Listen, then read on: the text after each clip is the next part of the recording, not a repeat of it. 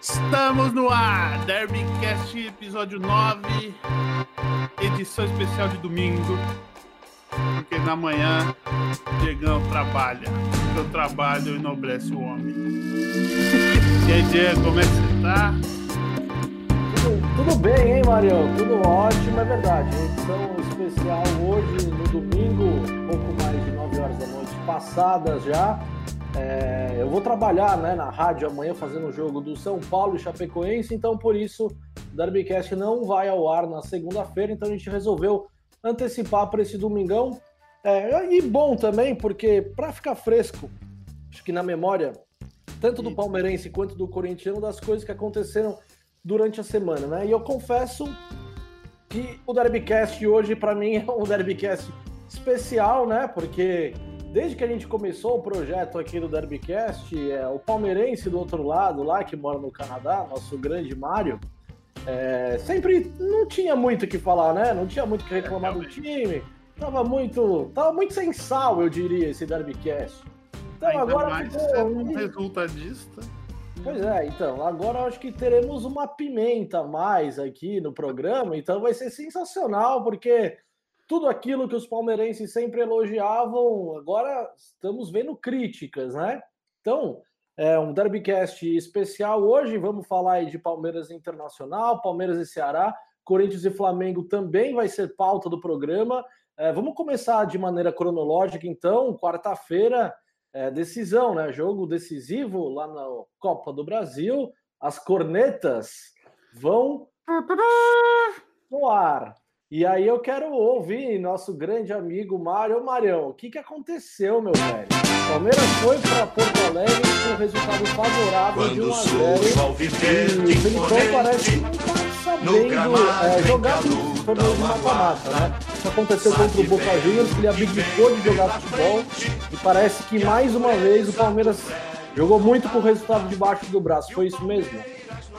Eu não diria nem que jogou com o resultado de braço do braço. O Palmeiras não jogou. O Palmeiras não foi jogar. O Palmeiras entrou em campo com um jogador apenas, foi o Everton. Foi o único cara que jogou bola naquele jogo. Porém, também tenho críticas a ele, mas vamos por partes. O Palmeiras foi para o jogo contra o Internacional com a vitória de 1 a 0 a defesa que não tomava gol há mil minutos. Certo? 1 a 0 Você fala, pô, eu tanto, até eu errei todos os meus palpites, porque a vaca foi pro brejo, mas eu contava que, tipo, meu, 1 a 0 lá, o Inter vai vir pra cima, o Palmeiras vai meter 1 a 0 de novo. Tava com 1 a 0 foi fazer 1 a 0 de novo. Porém, o senhor Luiz Felipe Scolari não sei por que motivo, não sei o que aconteceu realmente. Não sei se foi só o oba-oba de tipo, ah, a gente é o líder de tudo, ficou parada de boa e vamos continuar, vamos jogar. Me entra com o cara que não que não deixou o Palmeiras matar o jogo no primeiro jogo, matar a decisão, senhor Daverson, continuou com o cara. Meteu o pau no cara no primeiro jogo, Aí elogiou contra o São Paulo, aí meteu o cara para jogar lá em Porto Alegre. Aconteceu exatamente a mesma coisa. Palmeiras jogava, chegava no ataque, senhor Daverson matava qualquer esperança de chance do Palmeiras jogar. Senhor Luan, zagueiro Luan, não aguenta a decisão. Esse cara aí, ele é bom, um bom zagueiro, mas ele cede a pressão ele cede a pressão. Aconteceu isso contra o Boca no ano passado, aconteceu isso contra o São Paulo esse ano, apesar que foi nos pênaltis, mas você sentia a insegurança dele dentro do campo. Acontece isso nos jogos contra o Corinthians e demonstrou de novo contra o Inter.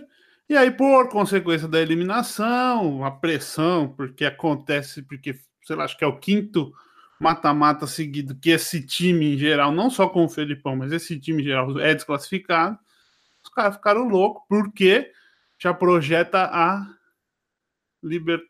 a Libertadores, que é na próxima semana, essa semana agora, né? Daqui dois dias. Aí o pessoal já fica louco. A torcida do Palmeiras já tá brava, porque os caras parece que não estão nem aí. Aí o Felipão me vai no fim do, do jogo, na coletiva. Ah, não aconteceu nada, tranquilo. Outra coisa que é bizarro, bizarro, bizarro. Cara vai lá, botou o Moisés para jogar. Moisés saiu do jogo, foi para São Paulo, foi embora para China. Não é possível que não sabia que o cara ia ser negociado, cara.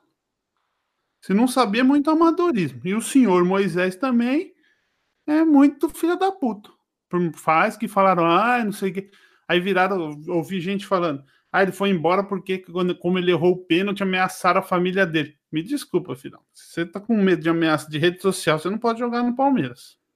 Não devia estar tá lá nunca. Mas, indo pro jogo, o Inter jogou melhor, foi para cima do Palmeiras.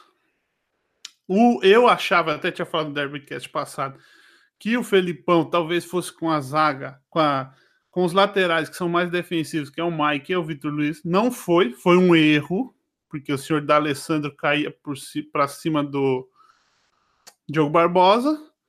E foi assim que saiu o gol dos caras. No gol. Ninguém falou disso. Ninguém falou disso. Não estou falando que é uma falha grotesca. Mas o gol que o, Everton tomou, se fosse, por exemplo, o goleiro do São Paulo, iam falar que foi uma falha. O gol do Inter. Eu não, é eu, não foi, não acho que foi falha. Porém, o Jailson, que é o meu goleiro predileto, defenderia aquela bola. Não tomaria o gol, você acha? não tomaria aquele gol. E aquele gol foi uma falha que, tipo, é uma falha que é menos perceptível para quem não joga no gol. Eu sempre joguei no gol, então ele ficou exatamente no lugar que você não pode ficar quando o cara vai chutar de fora da área. Quando mata a burra ali, a bola desviou, matou ele. Ficou na mesma posição que o Volpe ficou no gol do Dudu. É, aí é um erro técnico, né? É. Só que é no um gol do técnico. Dudu foi mais escandaloso porque a bola bate na bate nas costas do cara. E e assim vai. Mas tá, o goleiro do porte é... dele não vai tomar aquele gol. Porém. Hum. Não, pode falar, fala. Eu Mas quero fazer fala, uma... senão eu vou... É, não, eu quero fazer uma pergunta. Você não acha que o modelo de jogo do Palmeiras, que sempre foi eficiente nos pontos corridos, pô, 33 jogos de invencibilidade no Campeonato Brasileiro e estava dando certo. É, você não acha que talvez num campeonato de mata-mata que tem um caráter de decisão, Talvez o modelo de jogo do Palmeiras não jogou contra o próprio time. Talvez se o Palmeiras tivesse um modelo de jogo que prezasse mais pela posse de bola, com mais triangulações, ele conseguisse controlar mais o jogo. E não foi isso que a gente viu, né? Às vezes não vai ser suficiente essas bolas esticadas que o Palmeiras vive hoje para o Dudu. Uma noite infeliz do Dudu, o Daverson não consegue resolver lá no ataque, aí fica devendo, né? Você não acha que o modelo de jogo do Palmeiras também tem uma parcela nessa eliminação? Não, tem toda a parcela, mas é o que eu falo. Que nem todo mundo reclama, brinca comigo e fala: ah, se é resultadista, olha aí o que deu agora. Eu falei, não, não é isso. Ser resultadista é. Você tem que jogar com o jogo eficiente. Exatamente, olha o que deu agora. Perdeu, não deu certo o resultado. Você tem que saber se adaptar e jogar do jeito que seja o suficiente para ganhar o jogo. Eu acho. Eu acho que o Palmeiras voltou, perdeu a bola, deixou a bola com outros caras. Mas se você vê o primeiro jogo Palmeiras e Inter no Allianz Parque, o Palme... foi o único jogo depois da parada que eu até falei no Derby. Tipo, ah, eu acho que o Palmeiras jogou melhor. Por quê? Você via triangulação, o Palmeiras com posse de bola. Tanto que o, o Palmeiras teve a chance de fazer, poderia ter feito 3, 4, só que o Davidson matou o contra-ataque. Só que é um problema. São dois conflitos grandes ali. Esse tipo de jogo funcionou, funciona bem. Eu acho que o Palmeiras vai continuar disputando a ponta do Brasileirão aí. Tipo, perdeu pro Ceará. A gente vai falar disso também. Foi um jogo ridículo, mas acontece. Os caras estão cagando no pau, para falar a verdade. Agora, o jogo contra o Inter foi muito. Tipo, tava, parecia que tava com medo, sabe? Tipo, foi um jogo meio ridículo, foi, foi, foi patético o jeito que eles deixaram o Inter fazer. Outra coisa, me desculpa, eu sei que eu não entendo eu acredito que eu não entendo metade do futebol que o Felipão entende. Mas assistindo o jogo com 15 minutos de jogo, com 15 minutos de jogo, Palmeiras e Inter lá em Porto Alegre, Inter e Palmeiras, pô, dava para ver que o D'Alessandro era o cara do jogo. Toda a bola do contra-ataque do Inter passava pelo D'Alessandro, certo? Sim. Porra, tira o Bruno Henrique, que não tá jogando nada, ou o Lucas Lima, que é um a menos no campo,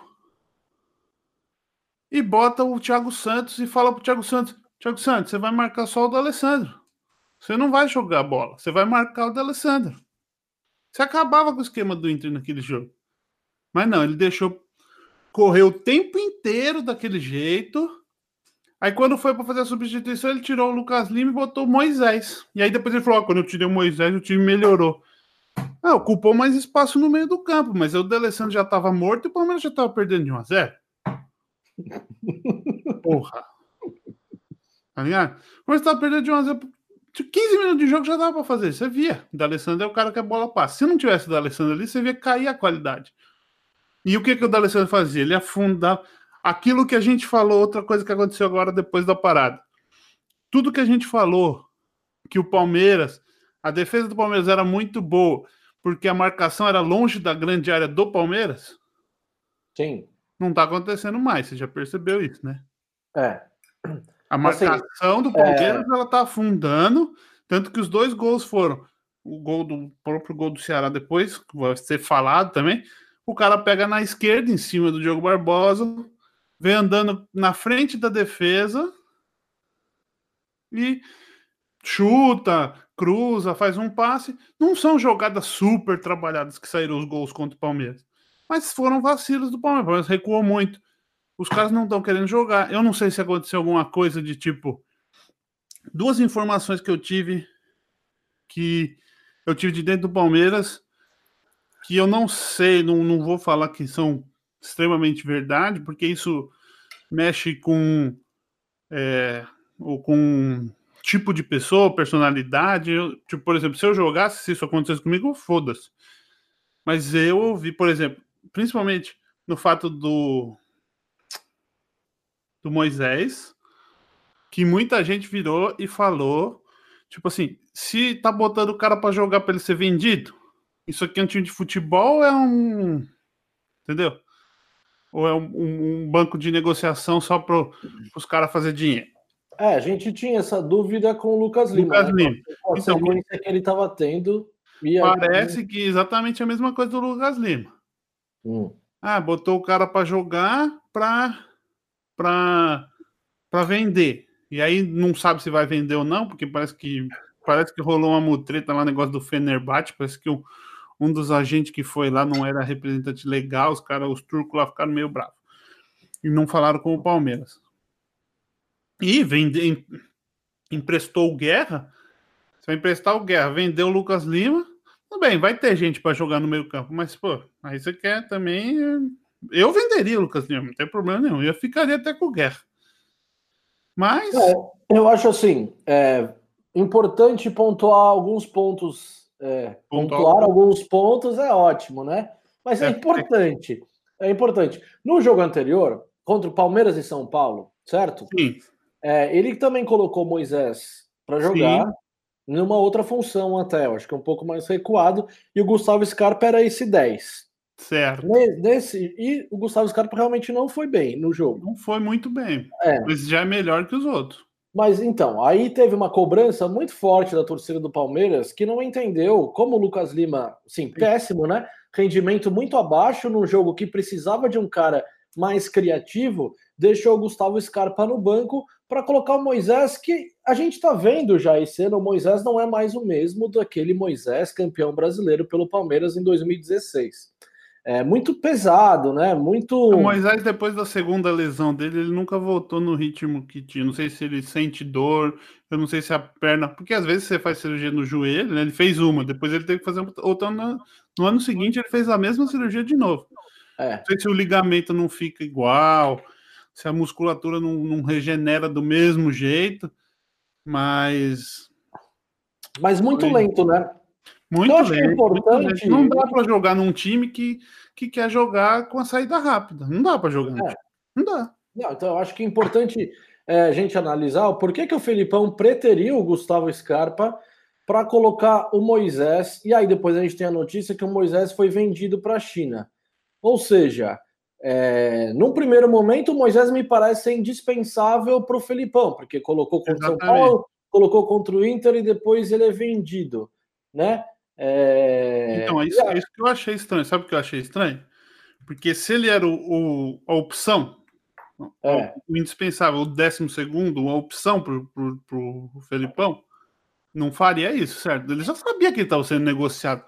Cara, não tem como. Você acha que um negócio de 20 e tantos milhões de reais Exato, é, exatamente. vai ser exatamente. feito numa tarde? Os caras ainda, ainda eles falaram o seguinte. Ainda eles falaram o seguinte, foi, foram tão covardes, foi covarde, isso aí foi covarde. E é o que eu falo para todo mundo. Quando você falou, deixa eu terminar do Moisés, senão eu vou perder o raciocínio.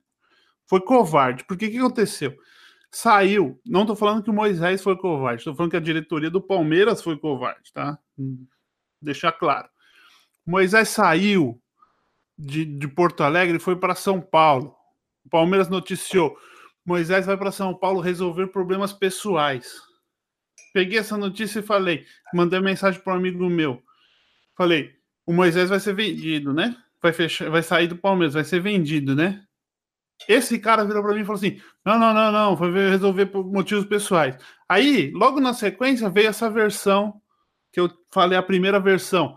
Ah, não ameaçaram filhos do filhos do Moisés, família na rede social, não sei o quê. Aí ele decidiu, tipo, já estava meio que negociando e decidiu sair. O Felipão e o Matos estavam tentando convencer ele a ficar. Me desculpa, velho. Porra nenhuma. Você não vai do nada. Ah, perdi um pênalti aqui, fiz um jogo merda. Agora vou ser comprado por 21 milhões. Sabe, essa diretoria aí, velho.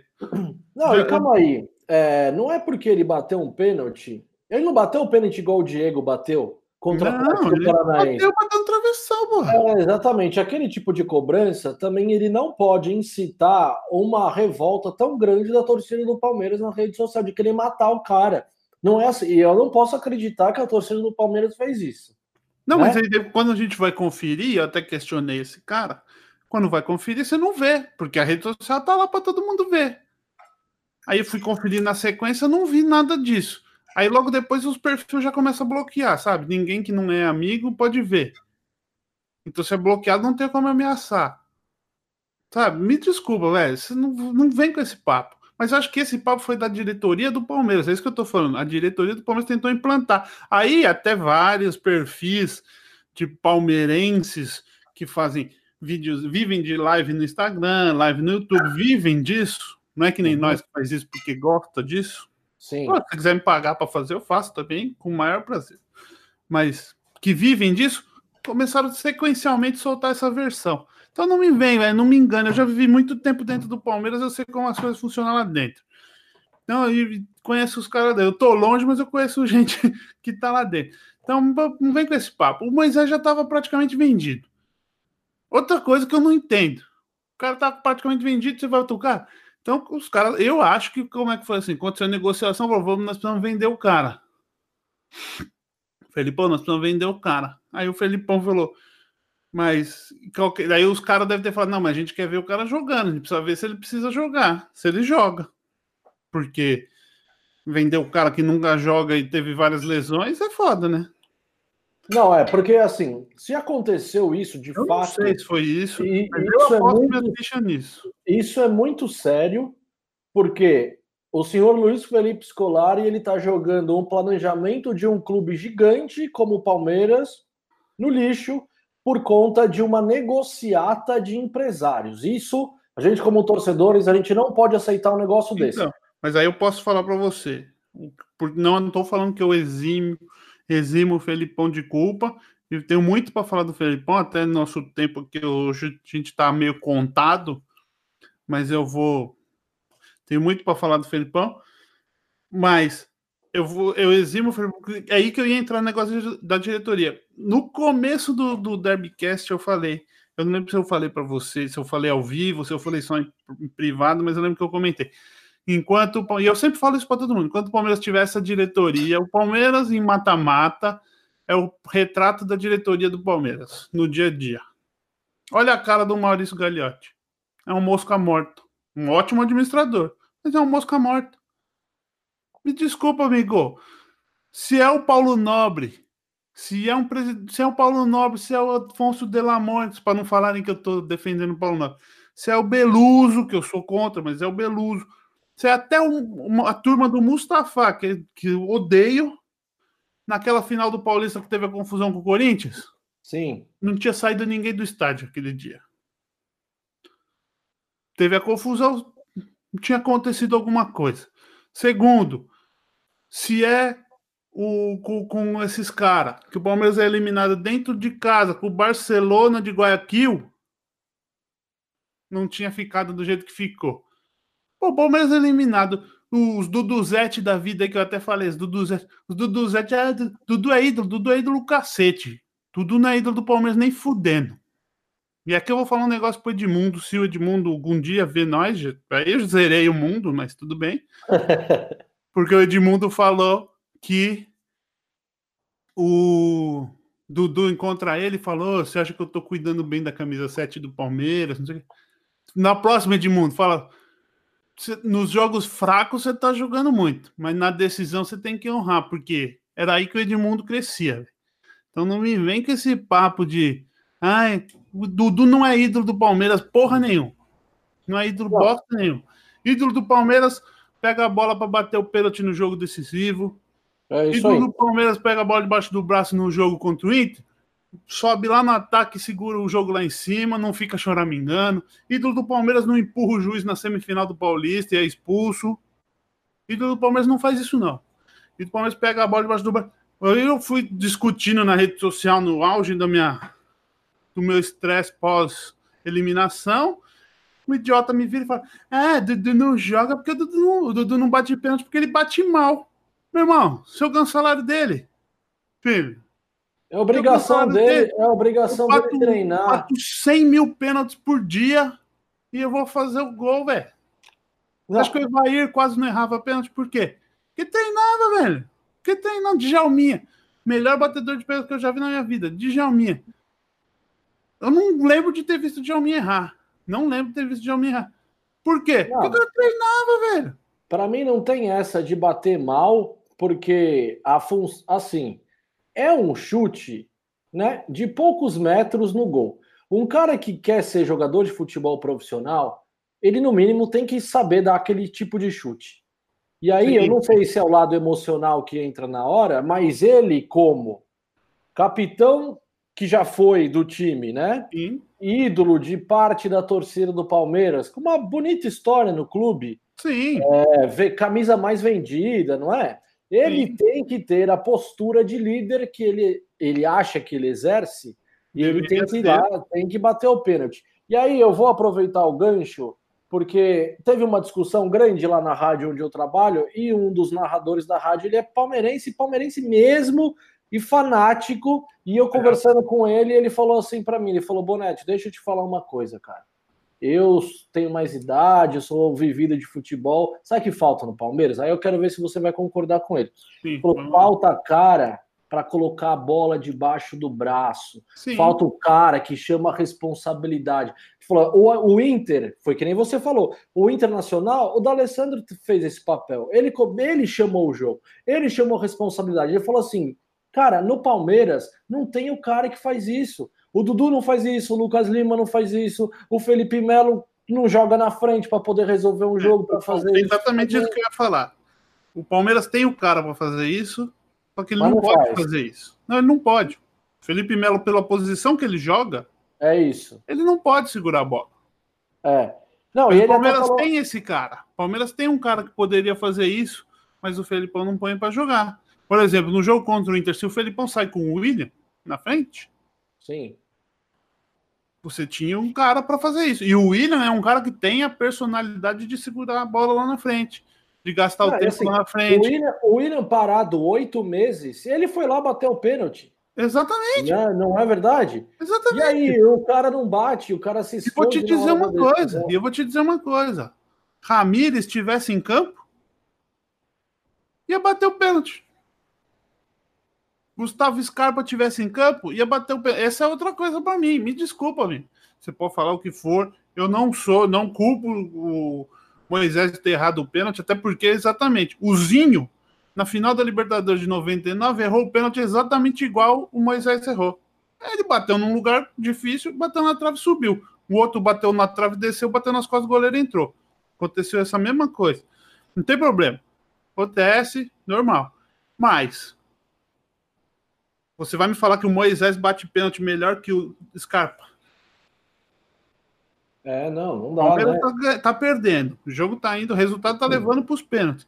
Aí você vai lá e fala: Não, vou tirar o Lucas Lima, que provavelmente não ia bater pênalti nenhum também, e vou pôr o Moisés. Se for para os pênaltis, Moisés bate. Velho, no cara já não vejo. Eu botava o Scarpa. Eu, eu botava o Scarpa e tudo. Aí teve problema do VAR. Do VAR nesse jogo. Foi ridículo. Era o Palmeiras perdendo tempo normal, não era nem para ter pênalti. É verdade. Não era nem é para ter pênalti. Porque, é, assim, na minha opinião, o pênalti, suposto pênalti no Felipe Melo realmente não existiu. E aí, no segundo gol do Vitor Cuesta, eu não vejo falta naquele escanteio lá que o juizão viu, né? Não, eu, não, não eu até falo para você, eu até falo para você. Teve um empurrão antes do, do, da bola. Tipo assim, o D'Alessandro bate, encostou na bola, o cara deu um tranco no Felipe Melo. Só que esse mesmo cara que deu o tranco no Felipe Melo, aí o Felipe Melo perde o tempo da bola, o cara cabeceia. Esse mesmo cara que deu o tranco do Felipe Melo, ele foi agarrado pelo Gustavo Gomes. E ele deu um tranco que, meu, todo pênalti tem, todo, todo escanteio vai acontecer isso. O cara foi lá, fez o VAR, não sei. Pênalti no Felipe Melo, pelas câmeras, tipo, no momento eu falei, bateu, pegou a perna dele. Até porque não tinha porque ele cair ali, né, cara? Ele tava de, de frente pro gol, com a bola no pé. Tanto que é o que a gente tá falando. Ele tentou pegar a bola para ele e falou: Eu vou decidir o jogo. Ele tava de frente pro gol, com a bola no pé. E aí ele se jogou. Eu, eu acho difícil ele ter se jogado, porque ele só dele tomar a atitude de fazer aquela, aquela jogada, ele falou: Eu vou para cima. Eu acho que o cara tocou no joelho dele, mas aí você falta ou não falta? Eu acho que, tipo assim, ele dá e ele não dá aquele lance, é igual. Para mim é igual. Tipo, é, não seria um erro grosseiro, entendeu? Tô falando assim, não seria um erro grosseiro dar, também Sim. como não foi um erro, não foi gritante, ele não dá. Não, Agora, a gente já viu juízes dando pênalti naquele lance como não dando. Como também. não dando, exatamente. É. Normal, normal. O VAR foi lá, beleza. Mas aí demora. Aí o que acontece? Essa é outra coisa que aconteceu. Inclusive aconteceu com o Ceará também, do VAR. Tem o pênalti, o time ganha uma injeção de ânimo. Aí o cara vai pro VAR, não tem o pênalti. Aí desanima. Aí sai o gol, o time ganha uma injeção de ânimo. Aí tem que esperar meia hora para ver se foi gol ou não. Desanima, para, esfria. Não, acabou. O VAR tá matando o futebol brasileiro. Ah, tá mesmo. Brasileiro, principalmente. Os outros eu não sei. Mas. Então, de Palmeiras Inter é mais ou menos isso. Ah, eu só queria falar aqui o time que eu, eu, Mário, se eu fosse Felipão, jogaria fora de casa. E o time que eu, Mário, jogaria dentro de casa, certo? Só para. Tá, aí você tá alterando. As pessoas ficam falando, tipo, não, ah. Não, não. Mas você tá alterando o time dentro de casa e fora, não por campeonato. No mata-mata, tá? É, tá. do, do, do, Brasileirão, porque no Brasileirão poderia revezar mais jogadores. Então, o Brasileirão é um, um campeonato mais administrável. Mata-mata. Meu time, meu time, time do Mário. Por exemplo, contra o Inter, eu jogaria Jailson,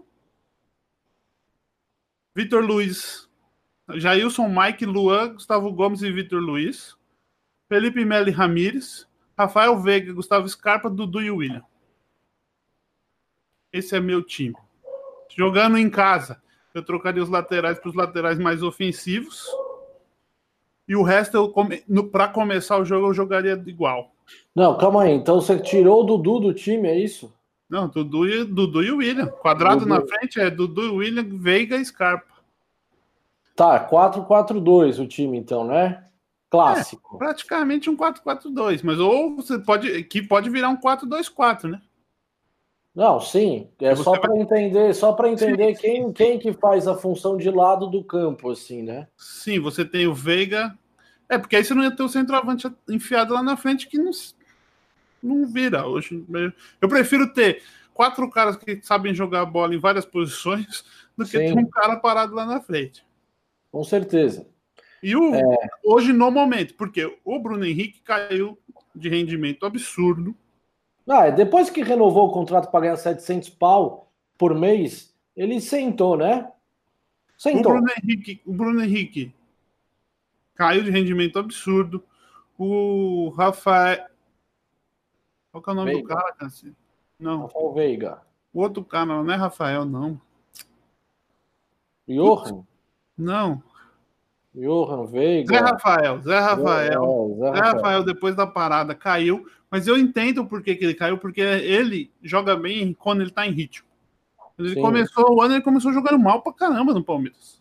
Não, é assim, não dá para também cobrar do, do Zé Rafael que ele assuma o protagonismo do time. O cara não, acabou de chegar, né? Exatamente, exatamente. Ele acabou de chegar, ainda tá entendendo o clube. Os caras têm que cobrar é o senhor Lucas Lima. É o não, Lucas Lima nem tá. Lucas Lima é terceira opção. Deixa é, ele. Não, não dá, né? Então, é. agora vamos para. Vamos continuar com o Palmeiras aí, fazer Palmeiras e Ceará, porque eu já, já desabafo tudo e a gente vai pro pro Corinthians e Flamengo e a gente vai pro especial do VAR. Tá, eu, então, eu, tá ótimo. Eu gostaria que você, assim, né, comentasse, porque houve uma mudança de planejamento. Ah, então, é aí que vai entrar o senhor Felipão na minha. É, porque, o, assim, primeiro o Felipão vai na coletiva de imprensa e ele tenta minimizar, né? Fala que, ah, ninguém morreu. Sim, ninguém morreu tá tudo certo, é só uma eliminação, outros times vão ganhar também e tal. E aí ele joga para o buraco todo um planejamento no sentido de preservar os atletas e entregarem eles 100% fisicamente nos jogos mais importantes, que seria Libertadores agora na semana que vem. Então, ele poupou jogadores no clássico contra o São Paulo, certo. aí ele joga com o time titular contra o Inter, aí o time é eliminado. Aí ele minimiza isso na coletiva de imprensa. Aí, no, no jogo seguinte, se realmente ele, ele acreditasse no discurso dele, ele ia com o time alternativo contra o Ceará. Exatamente. Visivelmente não foi isso que aconteceu, né? Ele mandou, mandou o time titular para jogar contra o Ceará. E aí ele jogou mais responsabilidade ainda nesse time titular em ganhar esse jogo do Ceará. E aí o time não ganhou. Então, eu queria que você, depois disso tudo, você falasse um pouco o que, que você achou da conduta do Filipão, é, e como é que foi o jogo também contra o Ceará, na sua visão, e como esse time vai chegar na Libertadores, porque tá todo mundo meio desgastado agora também, né? É aí, é aí que eu falo que o Palmeiras é o ref...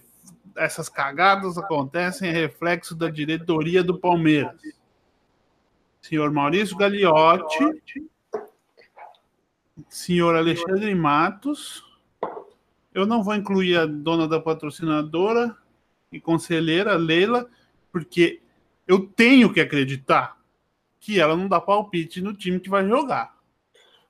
Ah, não, não pode, hein? É possível. Ela, ela tá? pode saber de dinheiro, mas de futebol. Mas não, sei então, não. não vão incluí-la nisso. Certo. Palmeiras foi para Porto Alegre, perdeu. E outra, cara, podia ter jogado o melhor jogo da vida e ter perdido de 1 a 0 também. E perdido nos pênaltis. Porque é, o Inter não é. é um time merda. É um time não, bom. Sim. Ainda mais lá no Beira Rio. Mas jogou mal. Beleza. Aí o time já tá um lixo, certo? Aí é que entra o negócio. Nessa parada, eu acho, e pelo que eu entendi e é o que eu tô pensando, o Palmeiras não ia ter break dos jogadores. Felipão falou: precisamos uma. Felipão e a sua comissão técnica lá, Paulo Turra e o Pracidelli, que é outra coisa que eu também não entendo muito, porque o Paulo Turra, que era da defesa, da treino de defesa. Pracidelli, que começou.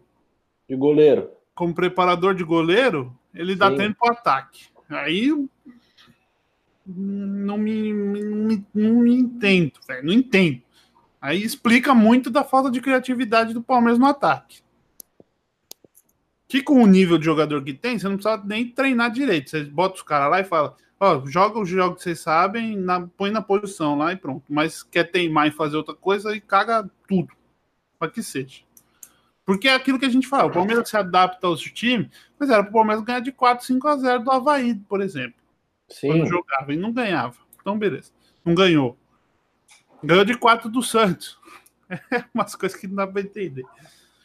Mas aí o que acontece? Eu acho que rolou uma intriga, uma treta ali entre diretoria e Felipão. E os caras meio que passaram por cima do Felipão e foram direto nos, nos caras que estão direto com os jogadores, que é o Paulo Turra e o Pracidelli.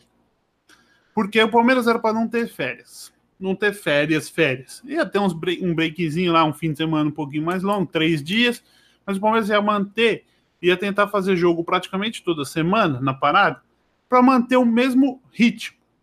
Lógico que não ia ter concentração, não ia ter essas coisas, mas o ritmo em si ia ser o mesmo. Porém, um, no dia que acabou, jogou o último jogo, os caras. A Palmeiras vai ter 10 dias de break. Ah, isso na parada da Copa América, né? Na parada da Copa América. É. 10 dias, então, beleza, isso aconteceu lá, ficou lá. Mas já deu uma coisa assim, ué, mas o Felipão falou que não ia ter, todo mundo dizia que não ia ter, no máximo 5 dias. Aí os caras tiveram 10. Beleza. Aí volta da parada é aquela coisa, nós somos líderes, nós ganhamos todo mundo, nós não perdemos não precisa fazer nada, para que, que a gente vai melhorar? A gente é o bom, não sei o que lá. Foi para Porto, jogou mal, jogou razoavelmente bem contra o Inter no primeiro jogo, jogou mal contra o São Paulo, jogou, mas era um time misturado, mas jogou péssimo contra o Inter, perdeu. O Felipão não tinha seu time do Copa do Brasil e do Brasileiro? Sim. Por quê? Que razão que ele mudou? A diretoria, cara. Aí o que, que aconteceu? É o que eu tô falando. Agora, o que me dá medo é isso, porque jogador de futebol é uma praga. Jogador de futebol é uma praga. O que aconteceu? Ele foi lá e fez exatamente isso que você falou. Botou o jogador titular contra o Ceará. Pensando, o time titular vai passar o carro no Ceará. Não, Aí, assim, a, a decisão dele colocar o time titular contra o Ceará ele só reforça a tese de que realmente a eliminação para o Inter não caiu bem dentro não da cúpula bem. palmeirense. Né? Exatamente, né? deixou claro isso. E isso, transpareceu isso. Exatamente. E aí o que, que acontece? Você acha que os jogadores que estavam prontos, porque você já chega, você já foi para Porto Alegre sabendo quem que ia jogar no Ceará, certo? Teoricamente. Sim. Aí os jogadores que iam para o Ceará jogar já estavam preparados para jogar. Sim. Aí perdeu. Eu pensei mandou, mesma coisa. Aí mandou o cara, mandou falar, ah, vai os titulares então. O que, que esses jogadores no próximo jogo que falaram para eles jogar, o que, que eles vão fazer? É, manda os titulares para resolver lá. Aí é. os bocó dos titulares vai lá e perde. 2 a 0 O time não perdia de 2 a 0 desde que perdeu pro Boca no ano passado, cara. Não, é assim, foi a primeira, essa foi a derrota, primeira derrota depois de toda essa série invicta do Palmeiras no Campeonato Brasileiro, desde a chegada do Felipão, né? Mas isso que você falou, eu acho muito importante, porque foi uma conversa também que eu tive dentro da rádio em que eu trabalho, que eu falei, pô, aí o Felipão prepara o time reserva para jogar esse jogo contra o Ceará, tudo Sim. bem. Aí chega em cima, na véspera do jogo, ele notifica, olha, vocês vão me desculpar, mas quem vão jogar vão ser esses outros 11 jogadores. Então, como que isso cai dentro do ambiente do Exatamente. vestiário, né? É, e é isso realmente que você falou. Eu acho que isso é. O Felipão, que é o cara que todo mundo fala, é o cara do vestiário. É. Cagou o vestiário. Só que é. eu acho que ele cagou o vestiário por influência da diretoria. Sim, com certeza. Eu acho que por ele, ele não teria ele feito mantinha. essa né? Ele mantinha. E você é. vai ouvir o porra do presidente, que é presidente do time, velho, mas ele não é técnico de futebol, ele não conhece de vestiário, ele não tá lá dentro toda hora. Alexandre Matos tem um pouco de mais contato, mas não é, não tá lá dentro toda hora. Não joga bola, não jogou bola. É. Não sabe que quando um quer fuder o outro, o cara fode. E eu não duvido, eu não duvido. Aí eu tenho duas, duas, duas coisas. Porque o time não é que assim, o time jogou 20 minutos bem, depois você, contra o Ceará, jogou 20 minutos, depois você desencanou. Desencanou do jogo. Aquele segundo gol foi o gol mais ridículo. Eu já vi, o cara dá uma bicuda lá, o Felipe Melo dá uma desviadinha que acabou matando o zagueiro, mas o Diogo Barbosa nem olha. O goleiro lá, o Everton, saiu que parecia um. Também se não tiver. Aí é outro. Se não tivesse saído do gol, não tomava aquele gol. Porque o zagueiro ia chegar na bola. Ia chegar no cara, ia dar pressão, o cara ia ficar sem ângulo para chutar. Mas saiu, parecia uma catando galinha lá, cagou tudo. E o primeiro gol do Ceará também, chute na diagonal entre o goleiro e a trave é falha do goleiro. Sei que o cara enfia no ângulo, mas entre o goleiro e a trave rasteira é falha do goleiro. Não, eu confesso, eu confesso que eu não vi os lances de Palmeiras e Ceará, não vi o jogo, eu não sei o que aconteceu. É. Eu fui surpreendido, eu peguei o celular, olhei, nossa, Ceará 1x0. Falei, na hora que deu o Ceará 2x0, falei, Ih, meu Deus. Não, o segundo gol foi mais sorte que juízo pro Ceará, mas foi. Porque foi uma falta lá toda despretensiosa lá atrás, um impedimento, eu acho. É. O cara deu uma bica, aí o Felipe, o Felipe Melo desviou de cabeça. Tipo, ele, ele fez a casquinha que teoricamente o atacante faria. E o zagueiro, o atacante pegou a bola na entrada da área do Palmeiras, na frente do Diogo Barbosa, que não se mexeu, não se antecipou. O zagueiro pegou a bola, o goleiro do Palmeiras saiu que nem um doido. Demorou, porque ou você sai para chegar antes dos atacantes na bola, ou você não sai. É, tem duas uhum. opções do goleiro. Ou você sai para chegar antes, ou você não sai. Aí com a bola na meia altura, o cara saiu correndo, o jogador só deu um tum, tapinha assim e fez o gol. E o primeiro gol foi uma besteira lá, a zaga e o Luan deu azar.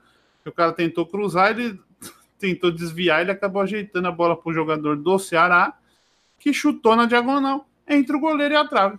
Chute entre o goleiro e a trave. Na, na diagonal é falha do goleiro, cara. Pode falar o que for, é falha. Eu joguei é. no gol, não sou profissional, não, não, fui profissional, mas eu sei como é que funciona, é falha. Se qualquer goleiro top falar que é falha isso aí. Mas não vão falar, mas beleza. Então é isso aí. O Palmeiras jogou mal. E eu não sei, é isso que eu tô falando. Eu não sei se os titulares não falaram assim. Ai, mano, que agora estão querendo falar que nós temos. Então nós vamos entrar e vamos perder para voltar a jogar os outros caras. Se foi isso, é sinal que o grupo tá fechado com os caras. Se eles perder, tentaram ganhar e jogar e perderam porque estão jogando mal mesmo, daquele jeito, estão descompromissados, aí, meu filho, não, não vai longe, não. Ou eles vão, tão, tipo, ó, nós vamos fechar porque nós vamos ganhar Libertadores e o resto a gente não vai jogar. É, não, eu acho que nesse momento. O jogador é, é assim, velho. Aí Sim. você vê quando eles, por exemplo, deu treta, deu treta. Porque você vê a saída do campo dos jogadores, todos estavam putos, não falaram com os repórteres, os repórteres foram falar, ficar o cara de bravo, sabe? Aquela coisa assim, puto mesmo, não é que. Então, assim, não era para um para tá, perdeu 2-0 para não era para ficar puto daquele jeito, sabe? Mas é, mas eu acho que assim também, é... do jeito que o Palmeiras estava nessa sequência invicta e muitas vitórias e pouca gente realmente não tinha como criticar o time, porque no ponto de vista do resultado era um time muito eficiente mesmo. Eu acho que uma eliminação e depois uma derrota é natural que deixe qualquer jogador que está vivendo uma fase muito vitoriosa, deixe o cara puto da vida, porque parece que agora as coisas não estão acontecendo como aconteciam anteriormente. Mas eu acho que nesse momento precisa ter um certo equilíbrio, né? Que é aquela frase, pô, quando está ganhando, não é tudo tá perfeito, nem Sim. tudo tá errado. E quando perde dois jogos, também já tem gente querendo aí, ó, quer mandaram matar Moisés, Moisés foi não, vendido. Quem mandou matar isso aí? Não? Isso aí é, é tá, então. É idiotice também, existe, isso é um idiotice. Quem falou é idiota. Existe a especulação, né? É, pô, eu acho isso um completo absurdo, assim, porque o time perdeu dois jogos, gente. Tudo bem, nem tudo, não é que tá tudo errado agora, nem tudo tá mas certo. O problema não foi perder os jogos. É. O problema é exatamente esse. O problema não foi perder os jogos. O problema foi o jeito que perdeu e o jeito que reagiu à derrota. É. Como se a coisa fosse ah, normal, nós perde mata-mata. Tipo, sabe o que, que deu a impressão? Vou fazer uma analogia ridícula aqui. Sabe o que, que deu a impressão? Ah. Palmeiras é aquele funcionário público ah.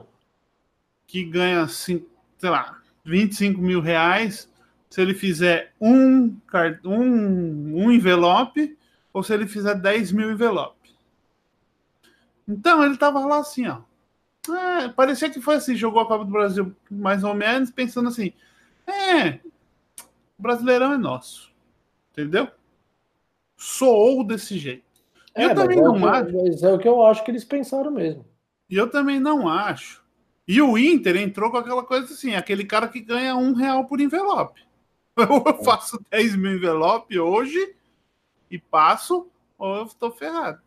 Então, foi, esse, foi, foi essa a motivação. Mas é isso que eu estou falando. O que mais me espantou não foi perder. Aí me espanta perder, reagir que nem reagiram, e depois, então se não valia nada, se não abalou, por que, que você foi meter o time titular lá? E outra, outra coisa que afetou, que eu acho que, por isso que eu falei daquele negócio, tá rolando conflito. E até num dos comentários, eu comentei no meu perfil pessoal, comentei num post do Derbycast, que dá, capaz de daqui a pouco o Felipão falar: ah, esse time não tá respondendo aos meus ao meu trabalho, eu vou embora. Que nem ele fez em 2012. Não consigo tirar mais nada desse time. Mas a treta não é dele com o time, a treta é dele com a diretoria. Por quê? Se não fosse isso, o Felipão, antes do jogo contra o Ceará, antes do jogo, ele veio com o time, é, time titular, o repórter perguntou para ele, ah, você veio com o time titular, mudou? Ele falou, ele falou, é, eu fui para Porto Alegre com o pensamento de outro jogo, mas aí as coisas mudaram. Tipo, meu... É, alguém falou na orelha dele, falou, tipo, olha... Então, se não foi nada, e agora aí você muda para time titular, é a diretoria que está dando os palpites lá. É, não, porque o, o discurso Entendeu? dele não condiz com o que ele fez, né? Quem está escalando esse time? Entendeu? É. Você está pondo o time para agradar quem? Você tem que pôr o time para ganhar o jogo, velho. E dane-se a diretoria. Não, e respeitar, eu, eu acho importante. E o respeitar o seu planejamento que foi traçado muito embora você foi eliminado numa das competições Exatamente. que era sua prioridade. Porque agora como é que vão chegar esses jogadores para a Libertadores? Eles jogaram é... dois jogos seguidos já. E né? não é possível, não é Eu possível que você, que no seu planejamento, é o que eu estou falando dessa diretoria. Não é possível que no seu planejamento tá lá, ou ganha todos os campeonatos, ou não vai, ou a gente vai ficar de bico. Não é possível. Sabe? Todo mundo sabe que o, o, o torcedor, o planejamento na cabeça do torcedor, o grau de importância é Libertadores, Brasileiro e a Copa do Brasil terceiro, e aí campeonato estadual, que já foi, mas seria o quarto. Tanto que, meu, a torcida do Palmeiras é chata, a gente é birrenta, a gente briga, a gente é instável, a gente é extremamente emocional, zero racional. Sim. Mas ninguém ficou tão putinho porque saiu do Paulista. E perdeu pro São Paulo ainda, hein, velho? Não foi nem que, tipo, saiu pra uma ponte preta, pra uma coisa assim. Não. Eu sabia na escala. Ficaram bravos por quê? Com matar. Por quê do, do, contra o Porto Alegre, contra o, o Inter? Porque foi um jogo que jogaram mal, jogaram fracos, jogaram sem vontade. Se você jogar sem vontade, mata-mata e contra o Corinthians usando a camisa do Palmeiras, a torcida vai ficar brava com vocês. Pode ganhar 52 títulos. É. Mas se Não, jogar... eu acho que por todas, todas essas eliminações do Palmeiras em mata-mata, que você citou aí no começo do, do programa aqui, cinco eliminações em mata-mata, né? Nos últimos. Né? o que parece é que a mentalidade do time ela é muito fraca. E é um time que, quando chega em jogo grande de decisão, o time sente. O time sente. Esse narrador da minha rádio, que é palmeirense fanático, ele Sim. falou, ele falou para mim, ele falou: "Bonete, eu tô te falando para você. Se tiver final Corinthians e Palmeiras, eu aposto com você que o Corinthians ganha, porque o Palmeiras não tem a mentalidade do, da decisão que o Corinthians hoje tem. E eu, eu vou te falar, o Palmeiras é um time infinitamente superior ao do Corinthians. Eu concordo e é fato que é. Só que na hora que é mata-mata, na hora que tem caráter decisivo, Exatamente. Falta os caras que chamam a responsabilidade, falta o cara para colocar a bola debaixo do braço, ó, daqui que eu vou resolver esse jogo. Oh. O... E o Palmeiras não tem esse cara, e os no caras jogo... não têm jogo. Parece que não jogo... sente, sabe? Não sente. Nos dois jogos, nos dois jogos, nos dois últimos jogos, Inter e Ceará, você vê o Felipe Melo chamando os caras, vamos, vamos, vamos, vamos, é. vamos, vamos jogar, vamos jogar, não sei o quê. E você e os caras tipo, ah, mano, sabe o que que é? É salário muito bom, é tudo muito bom e não tem cobrança, velho. É a diretoria, é. é a diretoria. Cara, o Palmeiras só foi campeão da Copa do Brasil 2015 quando tinha o Paulo Nobre, porque o Paulo Nobre depois de qualquer derrota que o time jogasse descomprometido, ele, ele ia até o vestiário. E aí falavam: ah, o presidente não pode ir no vestiário. Pode, velho. O cara é o presidente do clube, porra. Sim, claro que pode. Ainda mais ele, que pegou é. dinheiro do bolso dele e pagou as É, exatamente. Pelo amor de Deus. Você só estava recebendo seu salário porque ele estava pagando. Então, menos. Mas tá ligado? Sabe isso?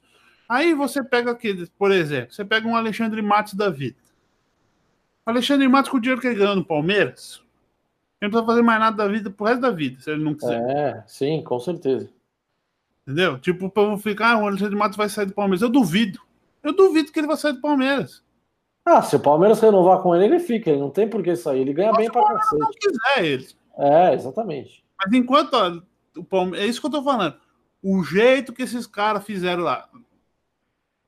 Maurício Gagliotti, Alexandre Matos.